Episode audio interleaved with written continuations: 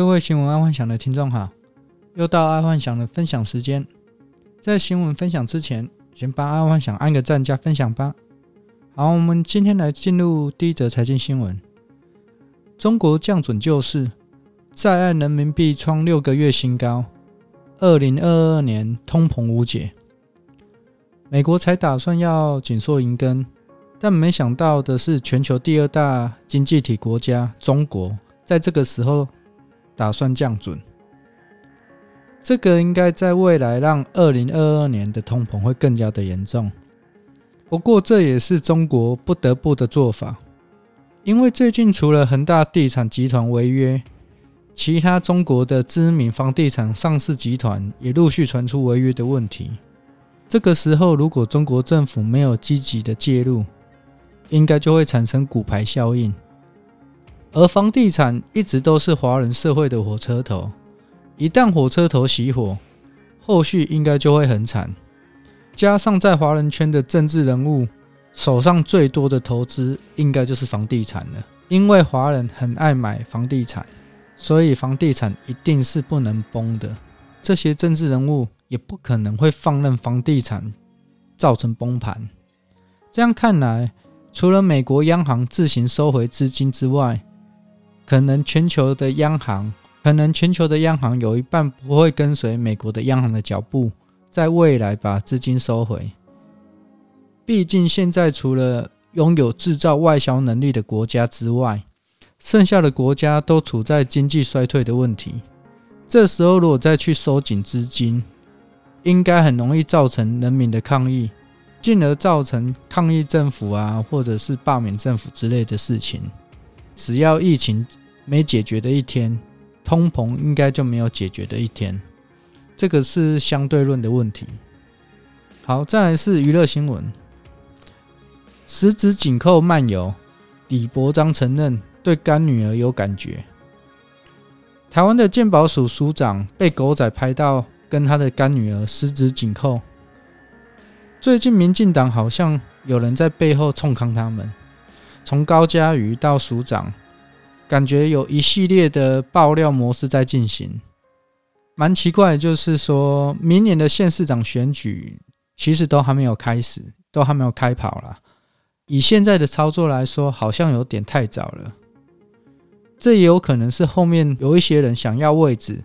才会有这样序列的爆料，而且照这样每月一爆的话，到明年肯定就是墙倒众人推，所以民进党可能要注意一下这一件事情。就是说，假设每个月都有一件对民进党不好的事情被爆料，那肯定明年县市长选举可能就会不太好。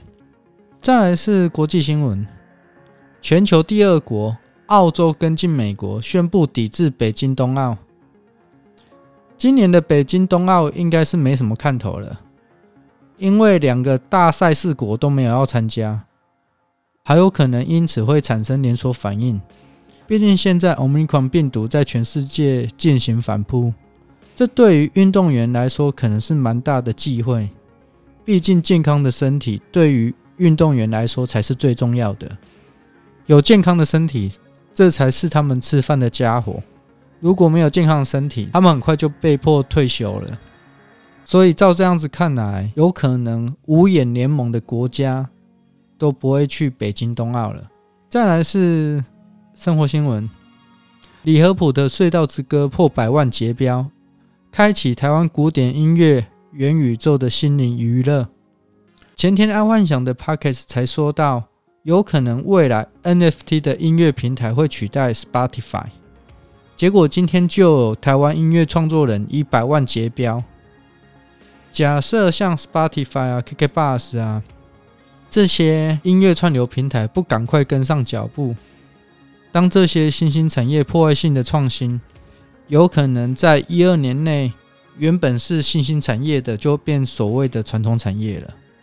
好，再来一次第二则生活新闻：台湾三大电信齐涨，变成五九九吃到饱。台湾的三大电信四 G 吃到饱，现在起跳价都是五九九。在前几年，三大电信的四 G 吃到饱大战，有冲到二九九跟二八八吃到饱。结果反而在五 G 开台之后，四 G 的价格带反而越来越硬，这造成很多消费者的不谅解。其实这个在很多行销手段是可以看到，也就是说，为了让新产品顺利的卖出，他们会把旧产品的价格提高，这样以消费者心态来说，他们就会自动往新产品靠拢。而要用这种行销手段，大都会在拥有垄断市场的地方看到，或者是常态性消费产品上面看到。然后就是因为旧产品的价格提高，这个会让消费者心态自然而然的往高价产品靠拢。旧产品已经涨价了嘛，那新产品没有涨价，那我当然是买新产品，大概是这样。好，再来是第三则生活新闻。啾啾鞋被钓鱼，网红啾啾鞋 YouTuber，他在最新的一集讲的是他被网站钓鱼，然后他的虚拟账户的虚拟货币被转走。这个在爱幻想的前几集就讲到，你要先去了解诈骗手法或钓鱼手法，再进来币圈的世界。但其实不管是诈骗或是钓鱼，从以前到现在，说真的都差不多，变的只是手法跟科技。像早期的金光党啊、迷魂党啊，就是两人一组或三人一组，这当中有人装白痴的富二代，然后其他人傻哭了去鼓吹别人一起去骗那个装白痴的富二代。然后在近期就是去侧录信用卡的资料，然后伪造信用卡。然后刷卡换现金之类的，然后到现在就是在网上钓鱼，换取区块链的钱包密码，去盗取虚拟货币。其实这些手法认真来说，就是万变不离其宗啊。所以听众还是要多多了解时下流行的诈骗手法跟钓鱼手法，才可以去预防在区块链有更高明的钓鱼手法或是直销手法。但因为今天爱幻想分享的是新闻。爱幻想改天再开一个专门来讨论网络钓鱼的 podcast。再来是科技新闻，IBM 发表最新的量子晶片 Eagle，喊出两年内超越传统电脑，逼近量子霸权。这个新闻已经出来一两个星期了。这个量子电脑会确定元宇宙的存在。现在不管是哪一种电脑，都会出现过热跟算力不足的问题。所以，真的要等到元宇宙成熟，恐怕至少要等到台积电的一纳米晶片出来才有机会。但现在的量子电脑的出现，有可能不需要等到那么久了。本来爱幻想跟朋友在说，元宇宙最快、最快、最快的成熟期可能会落在二零三零年，因为那时候台积电的一纳米出来。基本上应该就可以解决很多算力不足的问题。